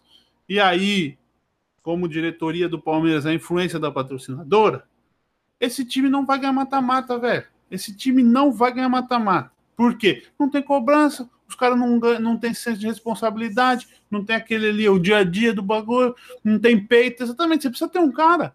Você precisa chegar, por exemplo, me desculpa, cara, me desculpa, eu falo isso, todo mundo, ah, você é louco. Cara, na segunda vez que teve a proposta do. Pode ver. Abre a janela aí, o Dudu cai o rendimento. Fica lá. hum. mesmo com o contrato que tá ganhando. Meu, o cara tá cagando dinheiro. É. Um Sabe? milhão por mês, né? Tipo, aí o cara vira e fala, por exemplo, o. o- o- os caras falando do Dudu, ah, não podia vender. Eu teria vendido, cara. Eu teria vendido porque jogador. Eu não tenho nada contra o cara sair do Palmeiras e ser vendido. Eu venderia, se eu fosse presidente do Palmeiras, eu venderia. Já tinha ganhado dois títulos no Palmeiras, três títulos no Palmeiras, sabe? Jogou, jogou bem. O cara quer ir embora, você vai deixar o cara lá, vai prender o cara lá? É, pra Aí você você vai- deixar o cara insatisfeito também não dá, né? Aí você vai, eu não acho que ele tá insatisfeito, mas você vai cedendo para ele, você vai cedendo para ele, você vai cedendo É. para ele. Aí desbalanceia o grupo, desbalanceia o grupo. Aí começa as merda. Eu não tô falando que, é o- que o Palmeiras agora descambou, não vai ganhar nada. Eu até acho que o Palmeiras tem tem time, tem condições para ganhar do Godoy Cruz lá e aqui, mesmo com esse time. Claro, claro. Porém, só dando para finalizar aqui, que eu já falei muito, já falei quase uma hora só eu falando. Você gosta, né? Ah, você tem motivo pra estar assim, né? Isso é o bom, senhor, né? o Palmeiras deu zica essa semana mesmo. Porque essa semana o Palmeiras foi lá, perdeu a do pior Inter. semana, pior semana do Palmeiras em um, Dois em anos. Dois anos, é. Perdeu do Inter. Aí foi lá, perdeu do Ceará. Aí tinha o voo fretado para Argentina, para ir direto para Mendoza lá, para a cidade. é. Aí foi, saiu do estádio direto para Argentina, para a cidade. Chegou na Argentina, tava umas ventanias lá, não sei o que, não conseguiu pousar. Xiii. Aí o voo foi desviado para Rosário. Chegou em Rosário, não conseguiu pousar. Foi desviado para Buenos Aires. Então hoje o Tá Palmeiras, zicado, hein? Palmeiras está em Buenos Aires, vai amanhã para Mendoza, que acho que é umas duas, três horas de voo de Buenos Aires, para jogar na terça-feira. E aí, outra coisa que é mais uma crítica ao senhor Luiz Felipe Scolari, pelo amor de Deus, né? Se o time ficou um mês parado das férias, aí você vira agora e fala: Ah, eu preciso resolver umas coisas psicológicas do time, só que eu só tenho dois dias para resolver esses problemas. É, teve três semanas, né, pra isso. Me desculpa, nós, você ficou fazendo o que nas três semanas? E aí eu vou falar aqui, não vou dar palpite, porque essa porra zica tudo. Mas eu vou falar aqui o É, time que você eu tava certo. contra o Godoy Cruz. Vai, manda. O Jailson não está com o time, então eu Você jogaria tá, com. Você tá triste por causa disso já, né? Ah, não tô triste. Eu meu, meu goleiro titular, eu, eu já falei pra você, goleiro é negócio é, é confiança do técnico. O Claro. meu goleiro titular seria o, o Jailson. Jailson. O meu goleiro titular seria o Jailson. Porque o Jailson é um cara frio. Principalmente pra mata-mata. Ele é frio, cara. Ele é frio. Como o Jailson não tá, eu jogaria com o Fernando Praz. Por quê? Não porque o Fernando Praz é muito melhor que o Eric, até porque os três eu acho que são ao mesmo nível, mas por personalidade e por experiência. Mata-mata exige experiência e exige o cara que pega a bola e ó. Então eu jogaria com Fernando Praz, Mike, Gustavo Gomes e Edu Dracena, pela experiência do Edu Dracena, e o Vitor Luiz, porque o Luan sente muito jogo mata-mata e agora ele deve estar, coitado, deve estar se borrando todo. No meio-campo, que o Ramires estreou contra o Ceará e jogou Entrou, bem. né? É. Jogou bem, entrou, fez as jogadinhas. No meio campo jogaria Felipe Merlin Ramírez. Aí eu jogaria com Rafael Veiga, Scarpa, Dudu e William. Esse é meu time para jogar lá. Eu jogaria com esse time, velho. Por quê? É um bom time. Porque Felipe Melo e Ramires são dois caras. O Ramires pode ser esse cara que pega a bola e segura lá na frente. O Ramires entrou no fim do jogo, que também foi uma substituição que o senhor Felipão tinha que, tinha que me explicar. O Ramires está perdendo de 1 a 0. Ele tira o Dudu e bota o Ramires. que, que substituição é essa, velho? E deixa é. o Davidson lá na ponta lá que não fazia nada. Aí ainda ouvi jornalista falando, mas as maiores chances do Palmeiras foram com o Davidson. Se ele faz aquele gol, mas se fosse qualquer outro, fazia o gol. mas o Davidson não fez. Ah, só para engatar o VAR aqui, que agora gente vai falar do VAR agora ou vai falar depois? Não, pode falar. Nesse jogo contra Palmeiras e Ceará. A casa é sua. Nesse jogo Palmeiras e Ceará. Hum. Como é que eu falo? O Ceará fez um gol, certo? Por causa de uma cagada. A jogada começou numa idiotice do senhor Daverson que ele merecia ir pro banco naquele momento. Naquele momento ele merecia ir pro banco. Ele foi dominar a bola no meio campo. O jogador do Ceará chegou por trás dele para tomar a bola. Ao invés do bonitão defender a bola, proteger, jogar, escorar corpo, não é isso que o atacante vai fazer? Escorar a defesa, não sei Diz que o Davis é bom, eu gosto do Davis, confio no Davis. Se jogou, caiu. Ah, se jogou, se jogou, caiu, fazendo aquele escândalo dele. Mais uma, né? No meio-campo. A bola sobrou, rolou, lá, foi pela lateral, o cara cruzou na frente da área, deu um bate-rebate, sobrou pro cara, o cara chutou, fez o gol. Os jogadores do Palmeiras, ridiculamente, teria vergonha. Se fosse se eu fosse presidente, já dava uma multa, 10% de salário só por ter reclamado, porque foi a coisa mais ridícula que eu já vi. Foram reclamar pro juiz ver o VAR, porque o gol originou na falta do Davidson no meio-campo. Tudo bem, o jogador no jogo, na quentura do jogo, tá querendo tirar uma vantagem do que pode, certo? Sim. Aí vem a a cagada do VAR. O VAR vai lá e chama o cara no rádio. A lance foi a um metro do juiz. Esse lance do Daverson. O juiz estava na viu. frente.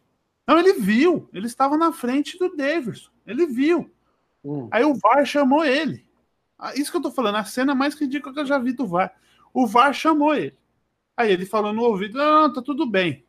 Aí os caras provavelmente insistiram para ele. Não, porque eu acho que não. Ele foi na TV. Na TV ele ficou puto. Porque ele falou: Tipo, cadê? Cadê? O que, que, que, aconteceu? Uhum. Parecia que o cara do VAR tava insistindo para ele anular o gol por causa da falta no Davis, que não foi falta. E pra você ver, eu, cara Palmeiras que nem falando que o VAR queria forçar uma falta que podia anular um gol contra o Palmeiras. Não, o que parece, o que parece. VAR, aí, é, não fala, fala, fala. Não, o que parece é que o VAR ele tá querendo uh, assumir o protagonismo do jogo. A gente sempre falou que quanto menos arbitragem aparecer numa partida melhor. é o melhor. Agora... Mas agora parece que ele o VAR faz questão de mostrar que não, eu estou aqui e eu vou atrapalhar esse jogo. E ele vai e atrapalha. Todo jogo ele atrapalha. Não, é impressionante, cara. É impressionante. Eu fiquei indignado. Eu falei, como assim? O cara quer anular um gol? Primeiro, outra coisa. Tem que existir uma regra. Quantos segundos antes do gol vale uma jogada errada para anular um gol? É, eu, eu, eu concordo. Eu acho que. É, eu, eu acho que precisa. O VAR ele deveria entrar em ação em alguns momentos críticos do jogo.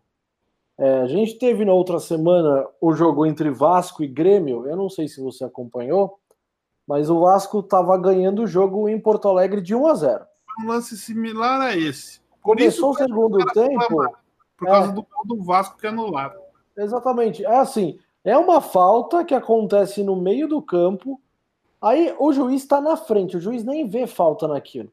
Aí trocam-se uns 6, 7 passes Exatamente. até a bola chegar no gol. Aí o VAR chama o cara para mostrar que teve uma falta. Amigo, já foi. Esse lance já foi. Já foi. Tava na sua frente. Você escolheu não dar a falta.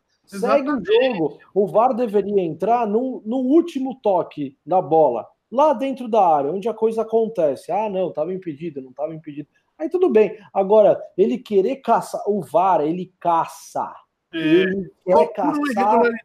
É, ele quer caçar as irregularidades do jogo. E aí ele está transformando o jogo muito chato, muito demorado. Olha, tá difícil, viu?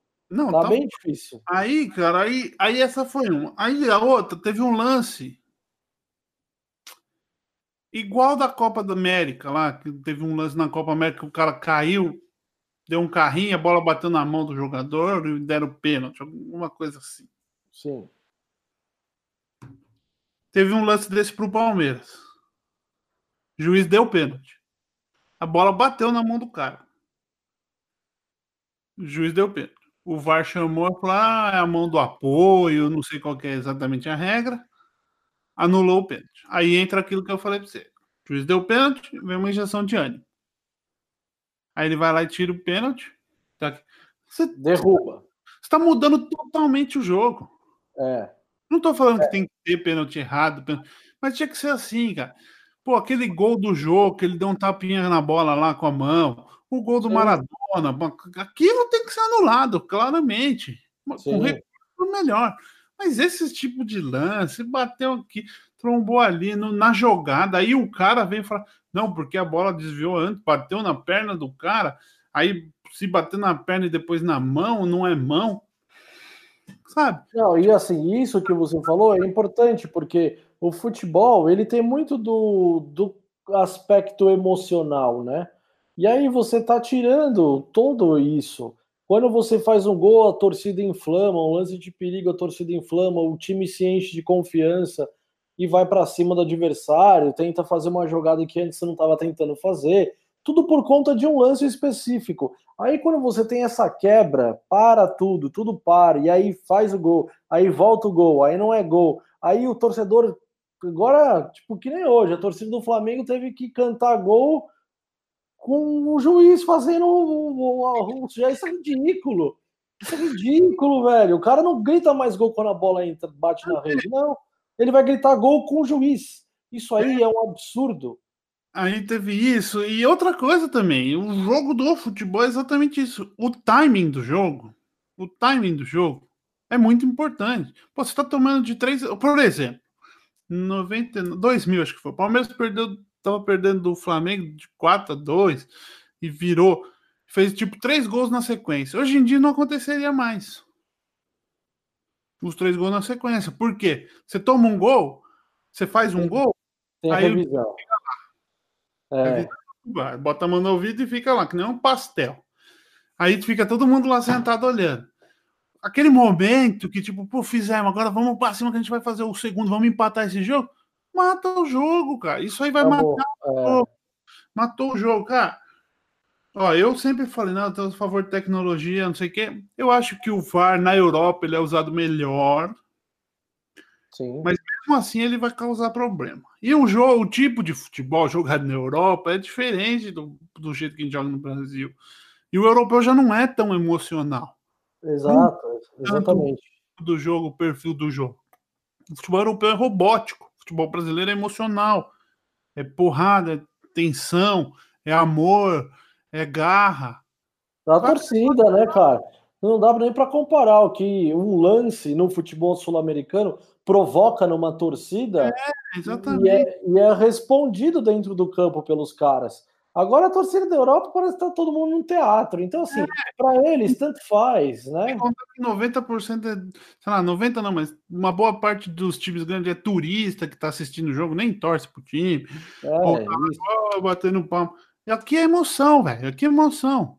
Eu sei, eu sei que é o lado errado também do, do, de usar isso como exemplo, mas no Brasil as pessoas se matam por causa de futebol. É. E não é só quem se mata uma vez, não, né? O cara se mata, o outro briga, depois vai buscar o outro. Tudo começou por causa do futebol. Os caras se brigam mais por causa de futebol que por causa de mulher. Isso só acontece no Brasil. Nem na Argentina acontece isso. Desse jeito. Então, vai matar o futebol. Futebol sul-americano não serve. O VAR não serve futebol sul-americano. Você quer fazer? Sensor na bola para ver se a bola entrou ou saiu. Sim. Lateral. Você quer ser super tecnológico? Faça uma tecnologia. Tem uma tecnologia. Você quer uma dica de tecnologia? Vamos fazer. Depois você patenteia, nós ganhamos dinheiro com isso. Cada camisa, velho, tem um chip. Tem tecnologia de tecido. Você bota um chip. E aí você bota um chip na linha de fundo. Se o jogador atacante e o chip da bola, o jogador atacante está mais perto da linha de fundo que o jogador da defesa, na hora que a bola está sendo lançada, é impedimento. Pronto, acabou. Sim. Acabou, velho. Não, então assim. E Lógico, tem um ajustezinho na, na regra, porque se o cara tá com o dedinho do pé para trás, não é. Mas o sensor fica localizado na frente da camisa ou atrás da camisa. Algumas coisas você vai ter que ajustar, mas o 99,9% dos erros vai ter diminuído. Mas só pode. Não, Agora, será que foi pênalti? Será que não foi? Ah. Não, eu concordo. E assim, tem outras coisas, já que a gente está falando do VAR, assim, é, tem umas coisas interessantes assim que a gente pode analisar e ver como que isso está mudando, né? É, hoje, a gente tinha o costume de olhar um árbitro e responsabilizá-lo por todas as ações da arbitragem em cima do cara que estava lá no campo, né? Hoje não é mais assim. Hoje tem os quatro caras na televisão e o cara do campo. A gente já falou bastante de desautorizar o cara do campo e tal. Mas a arbitragem, ela tem um lance de ego. Ou seja, os caras que estão na televisão, esses caras, eles querem estar no campo, porque o cara aparece, né? A, TV vai filmar ele e tal, e aí o cara fica conhecido. O cara tem o sonho de arbitrar uma Copa do Mundo, de estar participando de um grande evento. E o carinha do VAR, ele nunca aparece. Ele aparece no meio da transmissão de costas. De então, isso eu acho que já incomoda esses caras que gostariam de estar no campo, porque esses caras que estão de costas ali na televisãozinha do VAR, eles já foram do campo. E eu não sei se eles gostariam de estar na televisãozinha do VAR. Talvez esses caras não gostam de estar ali. Eles não, gostariam realmente de estar no campo sempre. E aí, quando eles não estão, eles gostam de chamar a responsabilidade para eles, porque envolve todo esse ego que, por exemplo, Antes a gente olhava a arbitragem, pô, o cara é um árbitro, ele precisa cuidar da saúde, porque ele precisa correr o campo inteiro. O cara que controla o VAR, ele nada mais é do que um técnico de imagem. Esse cara pode ser um gordinho de 100 quilos, se ele quiser. Ele não precisa correr, ele não precisa estar mais dentro do campo, ele precisa analisar imagens. É então, talvez esses caras que hoje estão lá no VAR, eles, talvez eles não gostem de estar ali. Talvez eles preferissem estar no campo, mas eles são obrigados a, a estarem ali. E por eles ser obrigado e perder esse protagonismo que o árbitro de campo tem, esses caras gostam de chamar a responsabilidade, esses caras não. gostam de aparecer mais do que o cara que está lá embaixo. Mas o cara, os do VAR nunca vai mais, nunca pita no campo? Eu não sei como é que funciona. São os mesmos caras. Então, às vezes eles estão é, no campo, às vezes sim, eles estão no VAR. Exatamente isso. O problema é esse, porque... Só deixa eu acender a luz aqui um segundo. Vai falando aí, vai falando. Não, assim, o problema é esse, porque o cara que tá lá é, na televisão, ele é árbitro de campo. O cara que tá no VAR, ele é árbitro de campo. E ele tá sendo meio que forçado a ficar atrás de uma telinha vendo o replay. O cara que é árbitro, o cara gosta de estar no campo, ele gosta daquilo lá. Por isso que ele é árbitro. Uma que não é uma profissão, né? Não é profissão. Então ele gosta, ele ganha o dinheiro dele ali por jogo e tal, que ele participa, mas ele está ali essencialmente porque ele gosta. Aí quando alguém, uma direção, manda ele para dentro de uma cabine, ficar analisando telinha de televisão, velho, na boa, não vai dar certo. E assim, e toda e outra crítica que eu tenho, todo jogo é uma equipe diferente. Todo jogo é uma ah, equipe ah, diferente. É o cara que está no campo, aí tem os dois bandeiras e tem os, os quatro que estão lá no VAR. Aí no jogo seguinte, já muda tudo. O cara que está no campo já não tem mais os mesmos bandeiras, já é uma outra galera que está no VAR. Então, eles nunca entendem como, como é a interpretação de cada um. Eu acho que melhoraria bastante se existisse uma equipe fixa. Ó, você, árbitro, os dois bandeiras e os quatro do VAR. Vocês vão ficar junto. O campeonato inteiro é vocês. Porque aí vocês começam a se conhecer. Você sabe como o cara, o árbitro de campo interpreta uma jogada, como ele não interpreta, se ele, acha, se ele acha que aquilo ali é falta, se ele acha que não é, porque, cara, os caras pensam muito diferente. Mas o... eles não vão fazer isso, sabe por não, quê? Eu, eu acho que não, mas assim, numa Copa do Mundo, é assim. A Sim. Copa inteira é o árbitro e os dois bandeiras. Eles vão junto até a final. Por que, que no campeonato é tudo bagunçado? O jogo hoje, um apita, o outro bandeira, aí depois no outro jogo já é uma outra galera, uma outra é, equipe. Eu não concordo, mas eles provavelmente, tipo, é aquela coisa. Se ele quiser punir um cara, eles vão vai punir a equipe de árbitro inteira? Tinha que punir. Era a equipe inteira. É, porque não dá mais para entender ele, o, o VAR como um árbitro é uma unidade, são cinco pessoas que têm que ser entendidas como vocês trabalham em equipe, não é mais um árbitro só. Ah, não, porque o Daronco errou, ou o Voaden errou. Não, é a equipe X. A equipe composta são seis caras, é muita gente que trabalha junto ali. Não dá mais para um cara só assumir, assumir toda essa responsabilidade. Só que aí entra todo o ego desses caras que eu já falei. O cara gosta de estar no campo, ele gosta de aparecer na televisão, ele tem o sonho de ser juiz de uma Copa do Mundo. E o cara do VAR, velho, coitado do cara do VAR, ele nem aparece, né? Ele nem aparece, ele não faz nada. E a gente não sabe qual que é a conversa. Qual é a conversa? Esses caras, eles deveriam, eu como jornalista falando agora, que trabalham com futebol, esses caras têm que dar entrevista. Eles têm que falar. No final do jogo, assim como os jogadores e técnicos falam, eles têm que falar. Eles têm que falar, ó, lance aconteceu isso, isso, isso. Eu entendi que não foi pênalti Aí o cara do VAR me chamou e falou: olha de novo. Eu resolvi olhar e. Eles têm que explicar. Eles têm que dar opinião, porque eles estão interferindo de modo direto no jogo.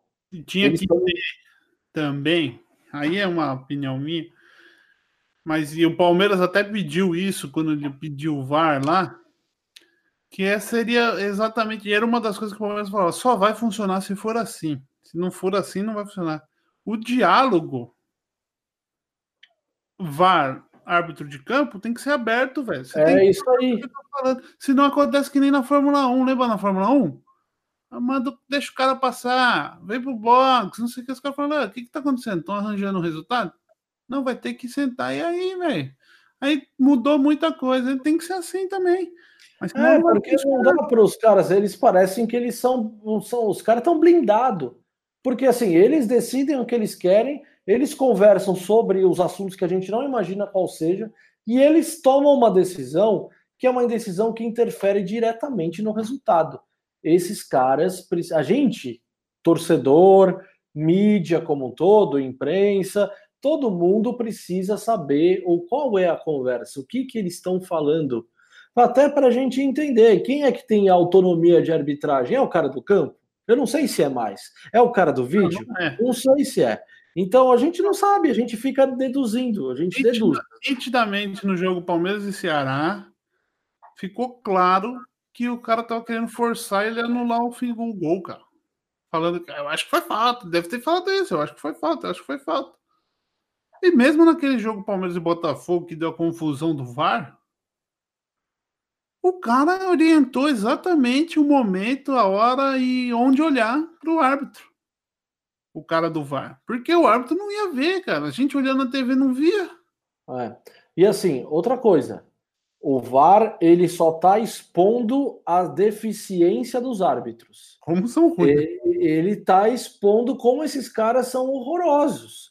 Porque antes, tudo bem, eles tinham a prerrogativa de se esconder na velocidade do lance, que ele não consegue olhar tudo, e aí tudo bem, a gente entendia. Agora, como tem mil imagens, e a gente está vendo vários erros desses caras, a gente está vendo como esses caras são ruins. E isso está trazendo cada vez mais insegurança para os caras apitarem. É esse lance que você falou do Daverson lá, uma falta que aconteceu muito antes do gol acontecer. É, o lance do Vasco e Grêmio é um negócio absurdo aquilo lá. Uma falta no meio do campo, na cara, mas foi na cara do juiz. Aí o VAR chamou ele, ó, oh, não, olha lá que tem uma falta lá no meio do campo. Aí o juiz olha e ele vê falta aonde não existiu a falta. Onde ele não viu a falta. Por quê? Porque ele tá inseguro. Ele tá inseguro pra cacete. Porque agora... tem várias coisas. Por exemplo, aquela falta do, do Felipe Melo, do pênalti. Sim. Ele deu a falta no barulho. Eu tenho certeza que ele não viu nada, mas ele ouviu bater. Ah, assim, eu olhando na televisão, na hora, eu falei, é pênalti. Sim. Para mim, era, mim foi pênalti claro, claro. Depois das imagens eu vi, ah, não, nem encostou no Felipe Melo e se jogou, mas tudo Ou bem. Né? coisa aconteceu, sei lá. Mas é claro que é aquela coisa assim, você bate uma chuteira na outra, você escuta o barulho. Caneleira, caneleira, você escuta o barulho. Quando a pancada é forte e seca, você escuta o barulho. E na TV você não escuta nada. E aí o cara vai lá e ele vai decidir pela TV do que pela coisa que ele viu na vida real. É não, e aí ele vê, ele vê numa velocidade que não é a velocidade. Esse é o ponto que eu também pego. É uma velocidade que não é a velocidade natural do jogo. Ele está analisando se é uma falta ou não em câmera lenta. Falei, cara, em câmera lenta você pode ser induzido a uma coisa que não é, não condiz com a realidade. Não é a realidade. Aquilo lá não é o jogo. O jogo não é a câmera lenta. E o cara tá analisando a porra da câmera lenta, velho. Então, é. assim, tá tudo errado, né? Não, não só isso também, né, cara? O... Tá tudo errado, acabou. Eu acho que tem tinha que chegar agora e falar: não vai ter mais VAR. Esquece. Não ter... Mas esquece que não vai acontecer isso. Não vai acontecer. Não vai. É, o jogo é outro jogo. Infelizmente, é, o jogo outra, realmente. Cara, é coisa, tipo assim, eu acho que por muita coisa, beleza, ajuda. Mas não tá ajudando, cara. Eu acho que você tem que fazer um negócio para ajudar. Se não tá ajudando, não tá ajudando. É. Ah, eu acho que os árbitros eles têm que ter mais autonomia. Ele tem que bater o pé também. O cara fica lá enchendo o saco dele. Oh, olha lá a imagem, olha lá a imagem. Eu falei, eu não vou olhar. Eu sou o árbitro do campo aqui, eu vi que não foi falta, acabou, velho. Segue a porra do jogo. Agora, toda vez que o VAR chama, todo não, vamos aqui, vamos ouvir, tal. E é uma putaria, fica com essa mãozinha aqui. O que, que é? Você é consegue ouvir? Você consegue ouvir mais que você colocou é, a mão na orelha? É, cara, é obrigatório. A mão na orelha é o sinal de que ele está se comunicando com o VAR. Olha que não, é, não, mano. Não dá, né, velho? Eu não entendo é o seguinte, porque pelo protocolo que eu tinha entendido, ele Sim. só pode ver a imagem em velocidade real por é. câmera diferentes. Tudo bem, câmeras diferentes eu entendo, porque senão não tinha nem lógica olhar na imagem. É, não, mas ele não vê só na velocidade real, não. Ele vê replay e vê aquele que fica tipo o bumerangue do Instagram. É, isso aí. É, é. Um, é. carinho no rosto é um tapa na orelha. É isso que eu tô falando. É exatamente essa análise de uma câmera lenta. É isso que não é velocidade um beijo, natural. Um beijo um beijo do neto na avó é cena pornográfica. Pô, os caras. Não. É, não dá, não dá, não dá. Não dá. Não dá mesmo, velho. Agora. Não, tá, tá tudo errado, né? É tudo errado. E falando em VAR, falando em VAR, o jogo de hoje teve acho que o VAR mais longo do ano. Nossa senhora, hein? É, pois é. Corinthians e Flamengo é. Como... Não, interpretativo, hein? Então. Não, ali assim, não teve muita discussão, né? Seus não... filhos desse jogo. Não teve muita discussão. Como o lance do VAR foi no. Já aos 42 minutos do segundo tempo, vamos começar pela, pelo começo, né? Sim, sim, sim. É, eu tinha falado aqui no Derbycast passado que o Corinthians não me agradou no jogo contra o CSA, o primeiro jogo da volta da parada da Copa América, e eu realmente não esperava que o time se transformasse num passe de mágica. E realmente me desagradou muito, embora foram 30 finalizações, assim, mas foi achar um gol contra o fraquíssimo amador CSA só no final do jogo, né? E aí eu falei exatamente isso. Eu falei, olha, contra o CSA foi muito ruim, mas contra o Flamengo eu tenho certeza que o Corinthians vai jogar melhor. E eu estava certo. O Corinthians jogou muito melhor hoje contra o Flamengo do que jogou contra o CSA. Parece loucura isso, mas é a pura realidade. O time do Corinthians tem uma dificuldade gigantesca contra os times de menor expressão, né? Os times que lutam contra o rebaixamento. É, até pelo modelo de jogo, como o time prioriza muito a parte defensiva e sabe aproveitar os espaços que os adversários normalmente dão, é, ele acaba se dando bem. Hoje foi um exemplo disso. Acho que o time jogou bem contra o Flamengo, é, permitiu só quatro chutes a gol do Flamengo, que eu acho assim sensacional, porque é o Flamengo, né? Um time que consegue criar muitas chances em todos os jogos. É, acho que o Corinthians jogou bem, só que, mais uma vez, o bem não adiantou, né? O jogar bem não foi o suficiente.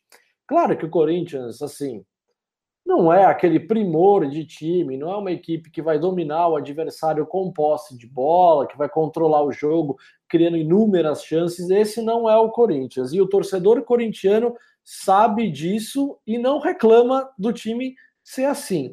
Hoje eu acho que o time jogou bem, é, que não criou muitas chances assim, mas acho que contra um Flamengo, um time que é tecnicamente superior, teve, teve qualidade de jogo, soube neutralizar as melhores jogadas do Flamengo, é, conseguiu criar algumas boas chances, principalmente com o Pedrinho. O Pedrinho hoje foi bem, foi bem na partida, é, arriscou algumas bolas de fora da área.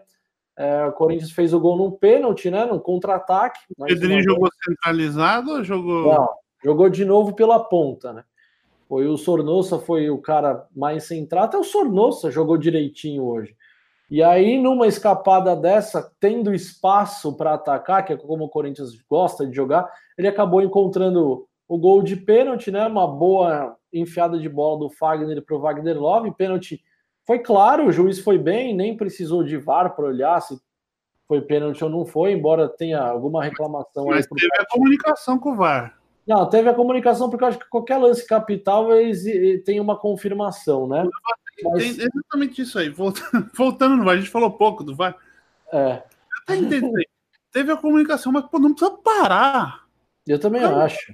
Ah, não, ó, foi, foi, foi pênalti. É que parece também, às vezes parece que falta. Falar que foi pênalti. É, porque assim, quando a gente tá olhando uma imagem e a gente vê o que aconteceu, você fala, né? É assim que é. Você olha, você fala. E parece que a conversa deles é de uma insegurança total. Porque, não, olha, eu acho que foi, mas eu não tenho certeza. Mas eu tô vendo o replay, mas é assim, o 90% de. Pô, fala, amigo, fala se é pênalti ou não é. Vocês têm que dar o veredito. Tem que ser o seguinte: foi pênalti, acertou. O cara tinha que falar certo. Senão ele tinha que falar errou. Ou revisa. Pronto, não tinha que ficar olha, eu acho que tem que revisar por causa disso, por causa daquilo. Fala, revisa. Só tinha que ser duas palavras. Segue, ou acertou, ou correto, e revisa. E quando o cara é. falou revisa, o juiz corre lá e revisa. Acabou, tem... né? Porque o cara gasta tempo para ser convencido de que ele Sim. tem que ir até a TV. Aí Isso. quando ele chega na TV, ele gasta mais tempo, é. porque ele, fica vendo a imagem ouvindo o cabeçudo que tá lá em cima é. falando não foi. Não, ah, eu acho que assim, que nem a conversa deveria ter. O cara do VAR, ele tá olhando... Ele tinha que falar. Ele tinha que é. chegar lá, quando ele chegasse no VAR, tem que ser uma comunicação de áudio de mão única. O cara lá de baixo fala, passa de novo a imagem. Se ele quiser ver de novo, ele fala, de novo. Pronto. É. E não, não, não, não tem que ter, não tem que ter conversinha. Falou, olha a imagem. E o cara vai lá e olha. E ele toma a decisão, se ele ó, quer ou não. Depois daquele, depois é daquele jogo contra o Botafogo, que os áudios do VAR foram, vazaram lá durante a. Sim. Durante a sessão do. Durante a sessão de julgamento, eu ali eu decidi que tinha que anular, porque a conversa é ridícula. Ah, eu acho que não foi, eu acho que foi. Olha que não foi, olha que foi, olha que não foi, olha que foi. É, tipo, sabe, exatamente o que você falou, uma coisa. Mas volta pro jogo aí, senão a gente vai ficar aqui até ah, 3 horas da manhã não terminar isso aqui. Pois é. Não, mas é isso. Então, depois, tô... de, depois de alguma demora, assim, né? O pênalti foi confirmado, e aí eu fiquei com muito medo porque eu estava criticando, eu critiquei o Cleison bastante hoje durante esse jogo.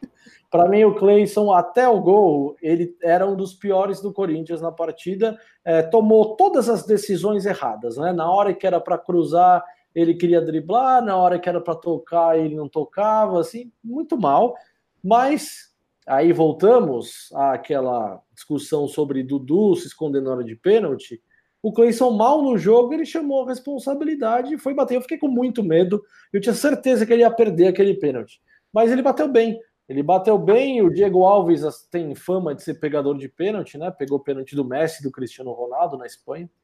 É, ah, me desculpa esse goleiro do Flamengo aí, mano. Eu também acho meia boca. Mas ele tem a fama do, de ser pegador de pênalti. Né? Pegador né? de pênalti contra o Atlético Paranaense aí. Foi mal, né? Pegou um, sei lá se pegou um ou dois.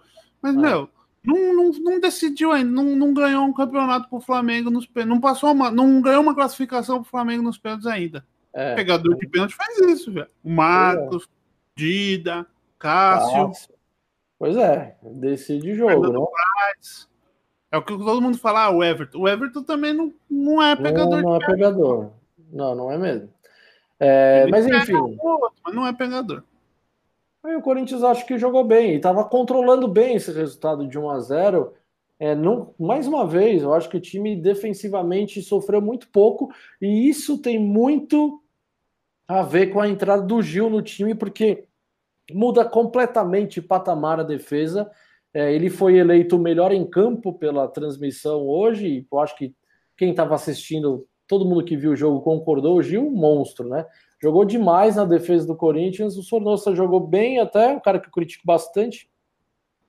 O Pedrinho apareceu bem no jogo, o Wagner Love acho que ficou um pouquinho abaixo, o Júnior Urso, de quem eu espero alguma coisa também, meio sumidão da partida, assim, não, não, foi, não foi bem, não. O Fagner, que normalmente é sempre ele o melhor em campo da equipe, hoje mais discreto um pouco, eu achei. Mas acho que o time, o time jogou bem. Agora minha preocupação volta, né? Porque agora o Corinthians joga com Fortaleza. E esse é o jogo que o Corinthians tem dificuldade. Contra CSA, contra Fortaleza. Contra Flamengo, Cruzeiro, Palmeiras, o time responde, o time vai bem. E uma pena que o resultado não aconteceu, porque, né? É, o VAR entrou mais uma vez em ação aos 42 minutos do segundo tempo, e aí demorou uma eternidade para se decidir se o Gabigol estava em posição legal ou não. No final das contas, demorou muito, mas a justiça, eu acho importante, foi feita. É, o Flamengo acabou encontrando um gol. Tem muita gente aí é, criticando a atuação no lance do gol do Cássio, dizendo que a cabeçada do William Arão dava para o Cássio segurar aquela bola. Eu não sei, é, eu não, nunca joguei no gol para saber. Você acha que pode me dizer melhor se você viu o lance, mas ele, então ele, dá o ele dá o rebote assim, dentro da pequena área, o Gabigol vem e toca para o gol, né? Mas a cabeçada, acho que foi uma cabeçada forte no gol. É, foi que o foi que deu para fazer, eu acho. Tem Nossa, gente que fala que ele podia rebater para o lado, que ele podia ter agarrado. Esse e negócio aí, sim... de espalmar para o lado, espalmar para cima ou agarrar, dependendo da distância, você não consegue direcionar não a bola. E o é, ângulo da distância da bola. Então é, é, mais difícil. Eu teria que ver o lance para poder dar a minha, meu, meus cinco é. centavos de opinião, que não vale nada. Mas. É. Mas é assim. É, o que joguei. fica, fica um pouco de lamentação para o torcedor corintiano, né? Porque era um resultado importante. O Corinthians tem um jogo a menos em relação a quase todo mundo, só o Corinthians e Goiás. E com a vitória de hoje, ele chegaria na quinta posição com 19 pontos. O Palmeiras tem 26 hoje. E aí, se ganhasse esse jogo contra o Goiás, ele poderia chegar aos 23, com o mesmo número de jogos do Palmeiras e do Santos, que são os líderes hoje. É, então seria muito importante a vitória hoje. Ela acabou não acontecendo numa coisa. Aí eu vou ter, né? Já era, era raro eu ficar aqui só elogiando o time, mas eu vou ter que criticar. Uma crítica, Fábio Carilli, meu grande treinador corintiano, estou te criticando bastante aqui no Derbycast, mas eu não vou poder né, deixar de citar, porque um time que prioriza pela defesa, tem seu treinador como sua principal característica, é um cara que monta muito bem o sistema defensivo, esse time não pode tomar um gol, não pode tomar um gol aos 42 minutos do segundo tempo, vencendo um jogo. Não pode. Se você é um cara que sabe montar sistemas defensivos, prioriza sempre a defesa, o seu time não pode tomar gol nos cinco minutos finais do jogo, dentro de casa. Não pode, isso não pode acontecer. E mais uma vez, a bola aérea defensiva do Corinthians sofrendo de novo, porque o gol sai de uma bola parada, escanteio, o William Arão cabeceia, aliás, foi o mesmo William Arão que cabeceou a bola naquela Copa do Brasil e fez o gol contra o Corinthians. Ele, de novo, cabeceou no meio da defesa, o Cássio fez o que deu para fazer, aí o Gabigol achou um gol lá, em posição legal, é verdade, por milímetros, mas estava legal e empatou o jogo. Então, é, o desempenho, eu acho que a torcida ficou feliz, mas saiu da Arena Corinthians hoje com um sentimento de derrota, porque era uma vitória que estava na mão da equipe, a equipe jogou bem, futebol convincente, futebol que a torcida gosta de ver, que é um time bem armado, bem estruturado, bem equilibrado. Mas, claro, a gente falou aqui no Derbycast passado, né? É um jogo muito grande contra um Flamengo que vem se dado bem na Arena Corinthians. Os últimos três confrontos, o Flamengo ganhou os três. Então era difícil, né? Era um jogo muito difícil. O Corinthians sai Sim. com esse empate de 1 a 1 agora está em oitavo na classificação, podia estar tá em quinto. É, e agora vai para jogar a Sul-Americana, né? No Uruguai. É, tem que fazer o resultado lá, porque o time lá é muito fraco. Não me engano, é quarta-feira. Vou confirmar aqui. E aí, depois, o próximo jogo da, do Campeonato Brasileiro é, lá no Castelão, onde o Palmeiras foi derrotado pelo Ceará. Corinthians vai enfrentar. Fortaleza. Isso, vai enfrentar o Fortaleza. Então, o próximo jogo é quinta-feira, Corinthians e Montevideo Wanderers, oitavas de final da Copa Sul-Americana, e depois no domingo, Fortaleza e Corinthians. Mas é, eu vou aguardar um pouco para elogiar e imaginar que esse time do Corinthians evoluiu e tal, porque vai pegar o Fortaleza, né? e é um tipo de jogo que o Corinthians tem se dado mal. O Corinthians sofre muito contra os times pequenos. Aí depois é, volta na Sul-Americana e depois o Fortaleza pelo Brasileirão teremos, hein, Marião? Teremos o grande jogo que o Derbycast está esperando aqui, o Derby. Derby, dia 4 de agosto. Então você que está aí já faz aquele círculo no calendário 4 de agosto, Corinthians e Palmeiras na Arena Corinthians. Que jogaço vai ser! O Derbycast vai ferver e possivelmente faremos aqui a edição de domingo, né? Porque esse jogo, esse jogo, merece realmente. Depois, logo depois do jogo, vamos entrar aqui e já vamos debater. Mas é isso, do Corinthians é isso. Acho que já deu uma concentração aqui dos jogadores, a maioria do, do time bem, só o Júnior Urso que ficou devendo, o Fagner discreto, Fábio Carilli foi bem hoje nas alterações, eu critiquei muito ele, na alteração contra o CSA, que quando ele fez o 1 a 0 é, ele já colocou o Gabriel, fechou o time, que ridículo, né? Contra o CSA. Hoje não. Hoje ele fez um. Eu não entendo, Fábio Carilli, não sei o que se passa na cabeça desse treinador. Porque contra o Flamengo ele fez 1 a 0 ele não mexeu no time, ele não colocou nenhum volante e o time subiu. Marcação, foi marcar lá no campo do Flamengo, tentando tirar a saída de bola da equipe carioca. Então, assim, Contra o CSA, ele se retranca e quer salvar o resultado de 1 0 Contra o Flamengo, que é um time muito melhor, ele foi para cima dos caras. Tá? Então eu não sei o que está acontecendo com o senhor Fábio Carilli. Espero que ele me surpreenda de maneira positiva ainda nesse ano.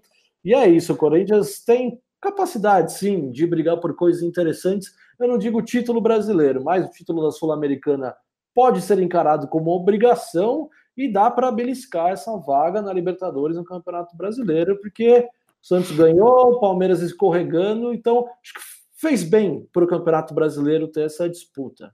Vamos ter uma disputa de campeonato, né? Coisa que não tivemos Sim. no ano passado. Então faz, faz bem para o futebol.